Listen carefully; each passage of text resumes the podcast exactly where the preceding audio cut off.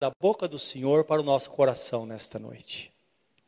E sabemos que ela virá acompanhada da tua unção que trará libertação às nossas almas, também ao nosso físico, porque está escrito que a unção despedaça o jugo. E a tua palavra por si só traz consigo esta unção. Pedimos que nos dê esta graça nesta noite, Senhor. Prepara o nosso coração, os nossos ouvidos, para que estejamos atentos a tudo. Esse é o nosso pedido em nome de Jesus, para quando nós recebermos a unção, ela venha com tanto poder para a nossa vida, que se cumpra o que está escrito, que ela cura o doente, ela levanta o enfermo e até os pecados são perdoados. Senhor, esse é o propósito hoje da nossa vida neste lugar e que o propósito do Senhor que é nos abençoar se cumpra em cada um de nós, em nome de Jesus. Amém. Digam todos amém.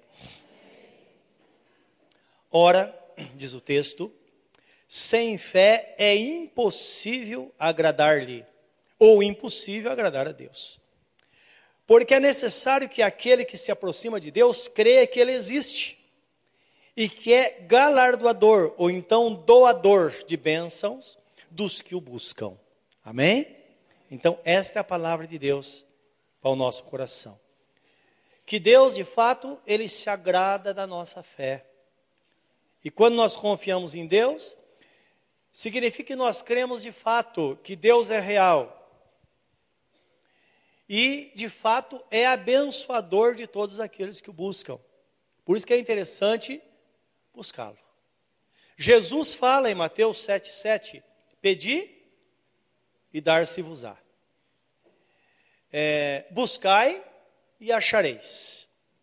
Batei e abrir-se-vos-á. Vamos repetir todo esse versículo? Pedi. Novamente, pedi. Buscai. Batei porque aquele que pede recebe, e o que busca encontra, e ao que bate se abre. E quando se trata de fé, a Bíblia define a fé como a certeza de coisas que nós esperamos. Ora, se nós esperamos de alguém algo, nós podemos ter certeza às vezes, mas não certeza absoluta. Agora, quando nós buscamos de Deus, podemos ter certeza absoluta, porque Ele nos adverte. Ele diz: Eu não sou homem para que minta, e nem filho do homem para se arrepender. Então é importante que a palavra do nosso Deus Pai Todo-Poderoso, mas esta palavra é a mesma palavra de Jesus. Jesus, ele também não é homem para que minta, e nem filho do homem para se arrepender. Lembrando que hoje Jesus nos céus, ele está debaixo da mesma glória que ele tinha antes de vir ao mundo, não é? Assumindo a natureza humana. Portanto, hoje, Jesus, ele não tem mãe e não tem pai terreno. Ele é o Deus Todo-Poderoso.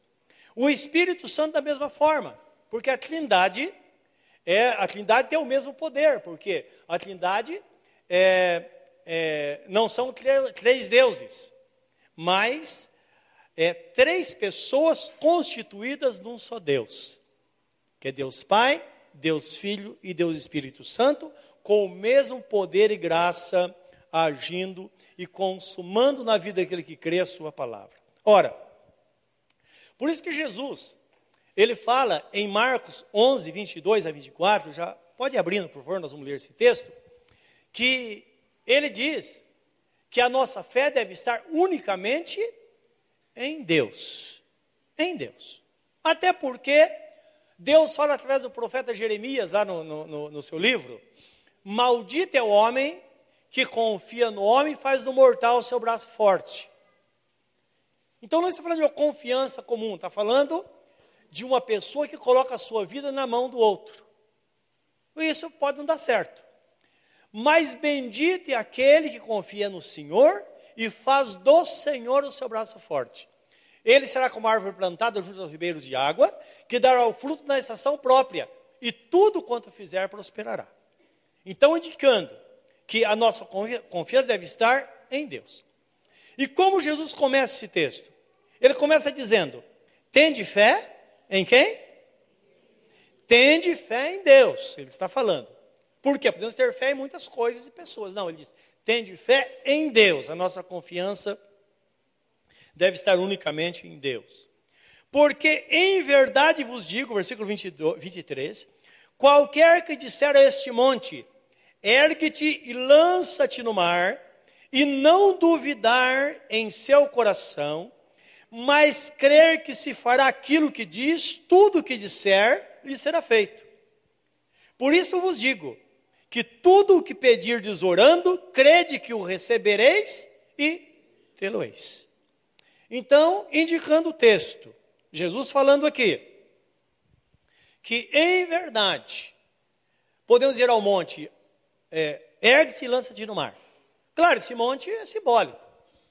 Porque, às vezes, a pessoa diz, olha, meu problema é uma montanha. Nós vamos ver um problema pequenininho. Porque é muito relativo isso, há uma relatividade entre problema e problema. Às vezes um problema que é muito grande para você é pequeno para o outro. E aquilo que é tão pequeno para o outro não está deixando você dormir. Isso é natural, não é? Há uma diversidade disso. E nós vamos entender. Tudo se resolve pela fé.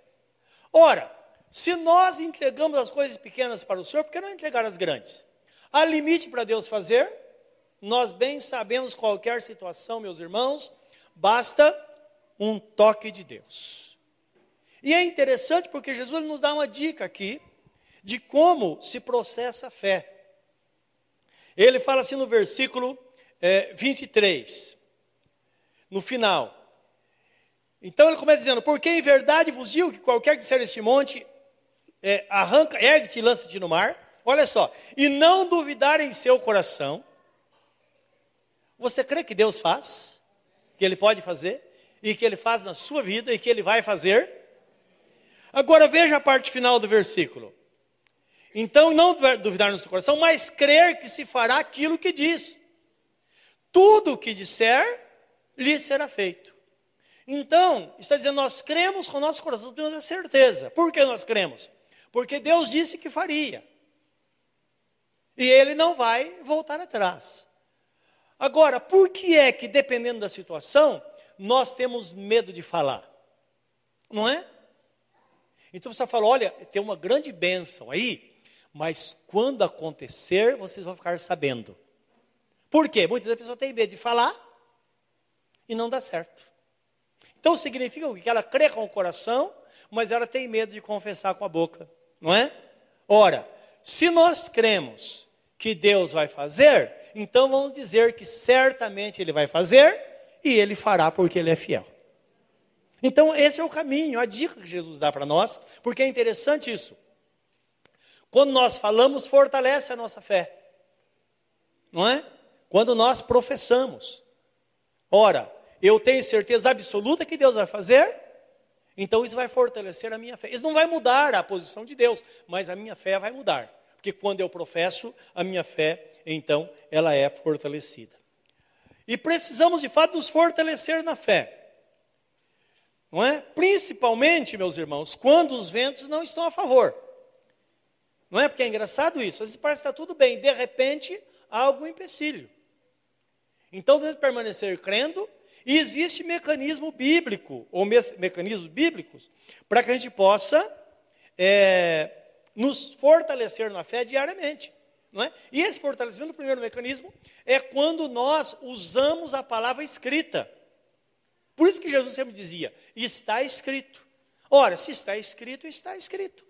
Então, geralmente na oração é importante aplicar esta palavra. No Velho Testamento as pessoas faziam isso. Lembra constantemente quando os profetas oravam, me lembro quando Josafá estava orando, que era o rei de Judá, de Israel, e está diante de uma grande guerra, e milhares de soldados vinham contra eles, eles não, não sabiam muito o que fazer. E de repente eles colocam oração de uma forma pública, toda aquela multidão, num, num lugar aberto, ele se ajoelha e fala: Senhor, na verdade, nós somos muito, muito pequenos diante do, da multidão que está vindo contra nós. Nós não temos força alguma, mas lembra que os nossos olhos estão fitos no Senhor. Então, o Senhor precisa nos dar uma saída. E ele sempre começava, ou, ou melhor, eles começavam orando dizendo, na oração eles diziam, Deus de Abraão, Deus de Isaac e Deus de Jacó. Não é? Por quê? Eram os detentores da promessa. Primeiro Abraão, depois Isaac, o segundo, e terceiro Jacó. Sobre eles estava a promessa de Deus. No Novo Testamento nós não vemos isso. Portanto, nós não precisamos orar dessa forma. Deus de Abraão, Deus de Isaac, Deus de Jacó, a pessoa ora porque parece uma oração bonita, né? Não precisa. O apóstolo Paulo geralmente ele usava assim. Ele na oração ele dizia, ele rogava e dizia: "A Jesus Cristo, ressurreto dentre os mortos, segundo as escrituras". Que é o mesmo efeito. Porque a promessa agora está sobre a pessoa de nosso Senhor Jesus Cristo. Por isso que está em Romanos capítulo 8, 31 em diante, quando começa dizendo: Se Deus é por nós, quem será contra nós?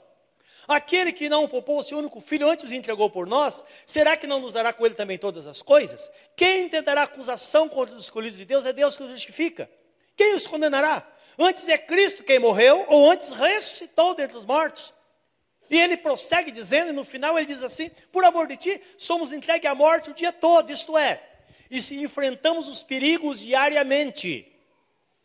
Mas não significa que Deus não esteja no controle, conforme nós já ouvimos hoje aqui. E no final ele diz: Quem poderá em todas as coisas nos separar do amor de Deus? Será que a angústia, a tristeza? Será que os principados, as potestades? Será que a morte? Será que o presente ou o futuro poderá nos separar do amor de Deus? E ele termina dizendo: Nada poderá nos separar do amor de Deus que está em Cristo Jesus, nosso Senhor. Por isso que se alguém tem Jesus, tem tudo, a vida está nele. Portanto, quando nós oramos no nome de Jesus Cristo, o nosso Deus entra em ação. Então eu posso começar orando dizendo: Senhor Deus Todo-Poderoso, em nome de nosso Senhor Jesus Cristo, eu apresento a oração diante do Senhor. Ou então eu posso fazer minha oração e terminar: Senhor, eu orei em nome de nosso Senhor Jesus Cristo. E Deus vai dizer sim a sua oração e vai responder, porque Ele é fiel, porque Jesus pagou um preço muito alto para que isso então pudesse acontecer. Esse é o primeiro passo. Segundo passo, nós temos a experiência de Abraão, um momento de muita angústia. Eu quero que você veja isso em Romanos 4, 16 a 21. Ele tinha uma promessa. Deus prometeu que não ia deixar ele é, é, sozinho, ia dar um filho. Tinha um problema muito sério. É, eram pessoas que amavam a Deus. E a sua esposa, Sara, era estéril. E o tempo foi passando. Agora, entenda uma coisa. Dura coisa quando você tem uma promessa e o tempo vai passando. Então você vai começando a ponderar as situações, dizer, puxa vida, mas falta tão pouco tempo. Olha, daqui a pouco não dá mais. Não é assim? Aconteceu com Abraão a mesma coisa, meus irmãos. Então tem coisas que nós precisamos realmente buscar em Deus, confiar na palavra, dizer: Senhor, lembra da promessa que o Senhor disse, eu estou esperando. Não é?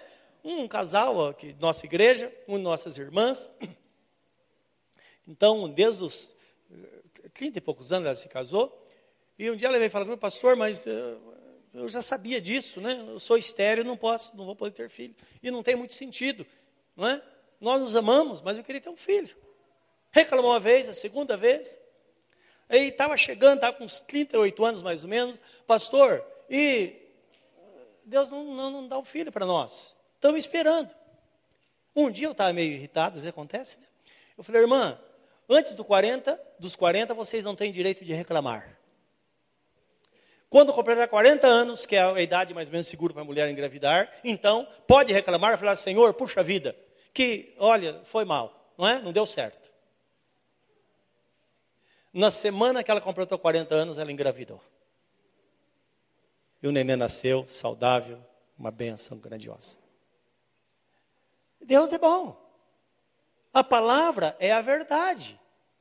Se Jesus Cristo disse, devemos confiar de todo o nosso coração. Não é? E não está procurando outros caminhos. Porque quando nós nos colocamos inteiramente nas mãos do Senhor, significa que se Ele não nos socorrer, nós vamos perecer de fato. Agora, quando nós confiamos também, nós sabemos que Ele vem para nos abençoar, porque de fato Deus não quer um coração dividido. E aconteceu com esta família. E o tempo foi passando, passando, e Aí chegou um momento que eles já começaram a crer contra a esperança, não tinha mais jeito. E o texto explica por quê. Livro de Romanos, quando ler, os irmãos vão entender, não vou entrar em detalhe nisso agora, até porque não, não faz muito sentido dentro do que nós estamos falando. Mas, começando no versículo 16 ao 21 de Romanos, fala desta família. Portanto, é pela fé, para que seja segundo a graça, a fim de que a promessa seja firme a toda a posteridade. Não somente a que é da lei, mas também a que é da fé de Abraão, o qual é pai de todos nós. Então ele está dizendo aqui: olha, a salvação está em Cristo pela fé, tanto para o judeu que vivia pela lei, quanto para os demais que viveriam pela fé. Não é? Versículo 17: Como está escrito, por pai de muitas nações te constituí. Foi o que Deus disse para Abraão, quando disse ele que ia dar-lhe um filho perante aquele no qual creu, a saber Deus, o qual vivifica os mortos e chama as coisas que não são como se já fossem. O qual em esperança creu contra a esperança, que seria feito pai de muitas nações, conforme o que lhe fora dito, assim será a tua descendência. E não enfraqueceu na fé, nem atentou para o seu próprio corpo já amortecido, pois era já de quase cem anos nem tampouco para o amortecimento do ventre de Sara. E não duvidou da promessa de Deus por incredulidade, mas foi fortificado na fé, fazendo o quê? Dando glórias a Deus. Amém? Então, o, o texto começa dizendo que Deus disse: Por pai de uma grande nação te constituí. Então, eu imagino aqui nos momentos de angústia que batia aquela dúvida: será? Será que vai acontecer? E ele, na oração, ele diz: Senhor, lembra que o Senhor disse? Eu serei pai de uma grande nação. Tanto é que Deus deu uma ordem a Abraão para que ele se fortalecesse. Ele mudou o nome de Abraão, mudou o nome de Sarai, não é? Sarai era um nome pagão. Sara significa princesa ou então mãe. Então Deus disse: daqui para frente você vai chamar sua esposa de Sara. E disse a Abraão: você não chamará Abraão mais, que era o nome dele, mas Abraão, que significa pai. Então imagine, toda vez que ela chamava por Abraão, ela chamava de pai, só que ele não era pai. Toda vez que Abraão chamava Sara, não a chamava com um nome qualquer, mas a chamava de mãe ou então de princesa. Eu imagino enquanto isso acontecia, ele estava professando a palavra, a promessa está sendo vivificada dentro deles, algo estava acontecendo, até que um dia que eles não esperavam, um anjo ou três anjos aparecem diante dele, eles iam para destruir Sodoma e Gomorra, e pararam na casa de Abraão. E Abraão os recebeu, Abraão já sabia como eles é, é, se personificavam como homens, e ele disse Abraão, fala para Sara que daqui a um ano nós vamos voltar daqui a um ano ela vai estar com um bebê no colo. E ela, imagina uma velhinha, uma, já a mulher tinha 90 anos. E o texto fala claramente, ela estava atrás da porta e começou a rir. Disse, será que é para mim isso? E o anjo disse, olha, essa mulher está sorrindo lá atrás da porta, fala para ela não fazer isso, porque ela vai ver que Deus é fiel, Ele prometeu e vai cumprir. Um ano depois, Sara estava com Isaac no colo. Então, muitas vezes, quando estamos diante de uma situação e está demorando, nós temos que nos colocar diante do Senhor e lembrar que Ele é fiel, e não somente lembrar, mas citar a palavra. Senhor, está escrito. O Senhor disse. É uma promessa para mim, através de Jesus Cristo. Está escrito: quem tem filho tem a vida. Eu tenho Jesus na minha vida, portanto, também sou detentor e participante da promessa. O texto fala assim: que ele estava certíssimo de que Deus que prometeu era poderoso para cumprir. Ora, ele tinha certeza absoluta. Meus irmãos, tem coisas que nós sabemos que se Deus não fizer, nós estaremos perdidos, não é verdade? Somente Ele pode fazer. Então devemos confiar que o nosso Deus realmente é um Deus poderoso. E é interessante isso. Há muitos anos atrás, muitos anos, mais de 20 anos, um dia, Nós estávamos realizando um batismo da nem era aqui ainda. Nós estávamos lá na rua Jacobs Zanqueta. Um de nossas irmãs estava se estacionando no carro e chegou um assaltante e levou o carro.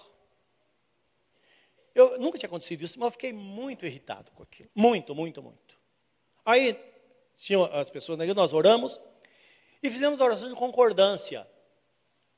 E nós oramos da seguinte forma: Senhor, a partir de hoje, nós podemos impedir que aconteça mas que todos que tiverem carros roubados, o inimigo seja frustrado e o carro volte para a mão desta pessoa. Tá bom.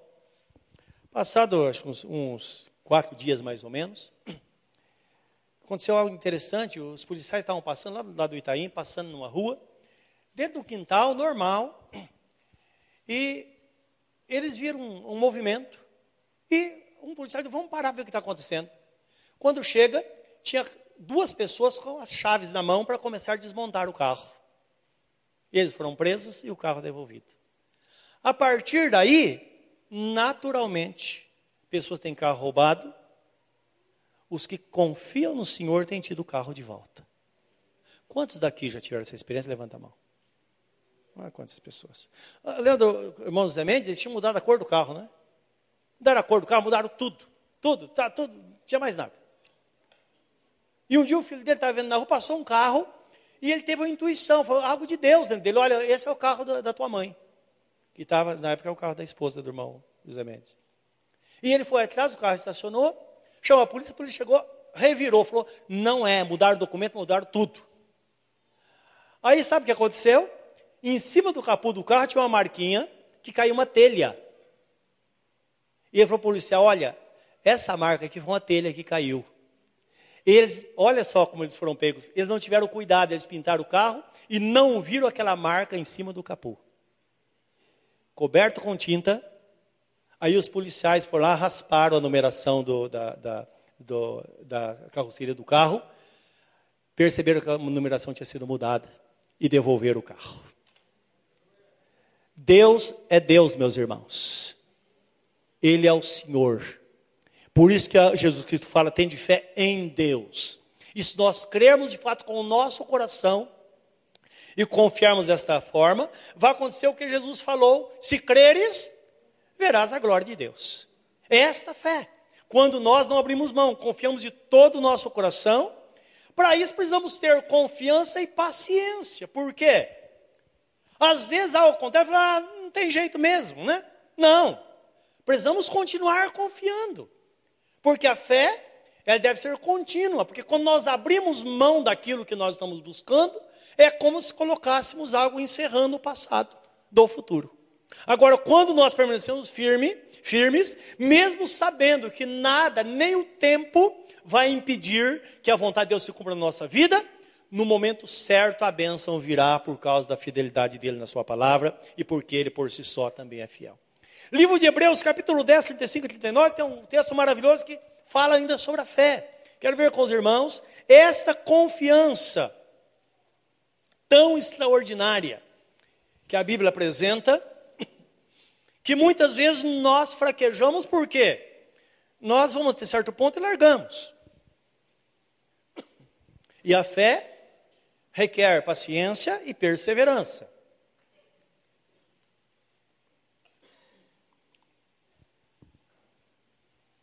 Olha que interessante, versículo 35 começa dizendo: Não rejeiteis, pois, a vossa confiança, que tem grande e avultado galardão. Isto é, vale a pena confiar. Porque se nós confiamos, vai acontecer. Então tem grande avultado galardão. Porque necessitais de paciência, para que depois de haver desfeito a vontade de Deus, possais alcançar a promessa. Olha bem, o que, que significa isso para nós? Muitas vezes, uma situação, ela não é resolvida por Deus e ela tem um fim naquela mesma situação sem nenhuma mudança. Tudo que acontece vai contribuir para o nosso bem. Então imagine está enfrentando uma dificuldade. Aí você é tocado por Deus, porque está escrito que tanto querer quanto realizar é segundo a sua boa vontade. Então Deus nos move a fazer e nos capacita a fazer aquilo que propusemos no coração. Então imagine, você fala, puxa, tem um problema, parece estar emperrado lá. Quer saber de uma coisa? Eu vou à igreja, vou fazer um propósito com Deus, estar todas as quartas-feiras, e durante sete quartas-feiras, que é um, um, um, tempo, um tempo que nós delimitamos, eu vou buscar a presença de Deus em cima deste problema.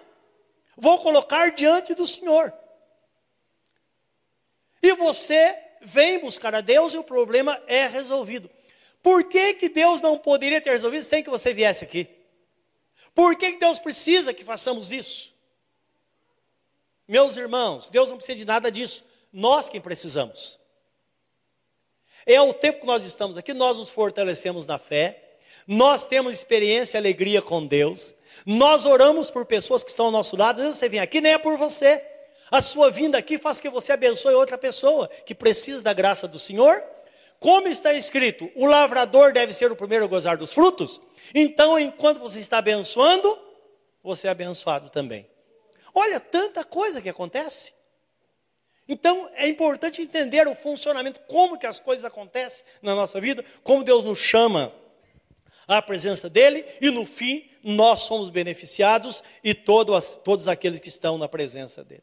Então, porque necessitais de paciência, para que depois de haver desfeito a vontade de Deus, possais alcançar a promessa. Porque ainda um pouquinho de tempo e o que há de vir virá. Então, o que está falando da volta de Jesus ou então da chegada da bênção que nós esperamos? Não é? As duas coisas. Versículo 37, 38. Mas o meu justo viverá da fé. E se ele recuar? Deus fala: minha alma não terá prazer nele. Por quê? Sem fé é impossível agradar a Deus, porque aquele que se achega a Deus é necessário que creia que Ele existe e que é doador de bênção a todos aqueles que o buscam. Porém, nós não somos daqueles que retiram para a perdição, mas daqueles que creem para a conservação da alma. O que Deus espera de nós, que nós não sejamos aqueles que fogem da presença dEle por qualquer coisa, o que larga abandona projetos que poderia ser uma benção, abandona no meio do caminho. Não. Deus quer que o seu povo, que é aquele que crê, vá até o fim. Porque desistir no meio do caminho não é bom. Certa vez Jesus estava falando a palavra, pregando a palavra, e ele fez algumas exigências àquelas pessoas que estavam ouvindo. E de repente eles disseram: esse sermão é muito duro. E um sai, outro sai, e de repente ficaram somente os doze apóstolos diante dele. E Jesus, olhando para ele, disse: Vocês também não querem ir? E Pedro se levanta e diz: Senhor, a quem iremos nós? Só tu tens as palavras de vida eterna. É isso que Deus quer. Que temos em Jesus o único caminho, a única solução para a nossa vida, o único em tudo. Jesus deve ser o Senhor absoluto da nossa vida durante todo o tempo que viemos aqui na terra, porque assim como Ele é o Senhor absoluto da nossa vida aqui, certamente nós vamos viver para Ele, com Ele eternamente, porque quando tudo terminar, vai terminar aqui na terra. Mas nós seremos levados para a presença dEle, então viveremos para sempre com o Senhor, conforme está escrito. Portanto, meus irmãos, Deus se agrada da minha fé Deus se agrada da sua fé nele. Não podemos desistir, em hipótese alguma, e sim prosseguir. Viver para Deus de todo o nosso coração, toda a nossa alma, todo o nosso entendimento, mesmo que ainda não haja indício de que algo está acontecendo. Porque às vezes nós prosseguimos e está tudo a mesma coisa, a situação não muda. Nós sabemos disso. É necessário que haja persistência. Como disse Jó, eu sei que o meu redentor vive e brevemente ele vai se levantar para julgar a minha causa. E para fechar esta palavra, eu queria que você abrisse comigo num texto em 1 Reis, capítulo 18, 41 e 45, uma experiência do profeta Elias no Monte Carmelo. Ele tem muitas experiências com Deus, mas aqui havia uma perturbação muito grande em Israel. E o rei atribuía a Elias, dizendo que ele era, ele era chamado de perturbador de Israel. Por causa de Jezabel, esposa de Acabe, uma mulher ímpia, idólatra, e começou a fazer tudo para afastar o povo de Deus. E o único meio para que Deus pudesse fazer algo para que eles crescem, Elias chegou para Acabe e disse: Olha, de hoje em diante não vai chover sobre esta nação, até que eu ore para chover. Interessante como Deus ouve a palavra de uma pessoa, e ouve mesmo. E ele creu. E o tempo foi passando, três anos e meio se passaram. Aí ele luta lá com os profetas, destrói todos os profetas de Baal, a nação se converte a Deus. Quando a nação se converteu ao Senhor, porque o foco era levar a nação a, a Deus na época. Então em Reis 18, 41, nós vimos ele chegando para Cabe, manda um recado para Cabe e disse: Olha, Cabe, pode voltar para casa, comer e beber, porque ruído há de uma abundante chuva. Não é? Então ele deu a palavra: Olha, volta para casa porque vai chover, senão a chuva vai te pegar no caminho. Ele falou. Entendam que foi uma palavra que ele deu, mas ele tinha certeza no seu espírito, mas não tinha nenhum indício externo que provasse isso. Guarda bem, a fé é o firme fundamento das coisas que nós esperamos e a certeza de coisas que não se veem. Então, mesmo que a gente não veja algo, quando nós cremos, está escrito que Deus chama a existência as coisas que não existem, como que se elas existissem. Não existe para nós, mas para Deus existe. Porque Deus vê o futuro. Deus vê aquela benção que você está aí esperando, Ele sabe, está tudo preparado. É isso que Ele quer mostrar nesta palavra. Então, ele começa dizendo: Então disse Elias a Acabe: Sobe, come, bebe, porque ruído há de uma abundante chuva. E Acabe subiu a comer e a beber, mas Elias subiu ao monte do Carmelo. E se inclinou por terra e colocou o seu rosto entre os joelhos e disse ao seu moço: Sobe agora, olha para a banda do mar. E subiu e olhou e disse: Não há nada. Então disse ele: Torna lá sete vezes. E sucedeu que a sétima vez disse: Eis aqui uma pequena nuvem como a mão de um homem subindo do mar. Então disse ele: Sobe e diz a Acabe: Aparelha o teu carro e desce, para que a chuva não te apanhe. E sucedeu que, entretanto, os céus se enegreceram com nuvens e vento, e veio uma grande chuva, e Acabe subiu ao carro e foi para Jezreel. Amém? Sete vezes. Quando nós estamos de a palavra escrita, nós precisamos pensar. O propósito é esse. Porque quando nós pensamos, nós nos enquadramos na história. Uma coisa que nós não paramos para pensar é quanto tempo levou isso. Quanto tempo ele orou? Senhor, eu dei a palavra. Há três anos e meio atrás eu disse, não vai chover até que eu ore. E agora eu disse para ele, vai chover. E ele ora, aí fala, dá uma olhada. Ou então o rapaz, provavelmente seja Eliseu, estava com ele, olha para o lado do mar, dá uma olhada, vê se tem alguma coisa. Imagine só o rapaz voltando, nada. Aí ele vai lá, ora, ora de novo, volta de novo, dá uma olhadinha. Ele, nada. Olha, volta de novo, vê o que está acontecendo. Vê se tem alguma coisa, pelo menos presta bem atenção agora. Imagina o rapaz procurando ver se tinha alguma coisa. Ele precisava trazer o um recado: Olha, senhor, não tem nada, o céu está limpo, igual. Na sétima vez ele vai e volta Olha, tem uma nuvenzinha, tamanho do palmo de uma mão que está subindo do mar. Basta. Não precisa nem orar mais, porque já está determinado a benção. Meu irmão e minha irmã, esta é a forma que Deus trata conosco. Isso nos ensina muita coisa. A confiar no Senhor, sabendo que a confiança ela traz recompensa. Ter paciência, porque isso vai fazer algo grande em nós. Muitas vezes queremos as coisas tão rápido que nós tentamos, não deu certo, a gente larga tudo. Não, permaneça na presença de Deus. Aquele que recuar, Deus não terá prazer nele. Por quê? Porque Deus, ele se entristece com uma pessoa que não recebe a bênção. Tenha certeza que Deus não quer que você volte para casa com as mãos vazias hoje. Ele quer que você leve a bênção no coração e a certeza que Ele está com você e aquilo que você quer, você possa receber dele, porque Ele é amor, Ele é fiel, Ele pode, Ele faz e Ele fará. Curva o seu semblante diante do Senhor nesta hora. Fale com Ele. Tenha um tempinho, fala com Ele o que é que está te incomodando. O que é que você tem buscado do Senhor? Talvez você tenha feito um propósito com Deus, Senhor, eu, tenho, eu vou fazer um propósito, orar toda semana.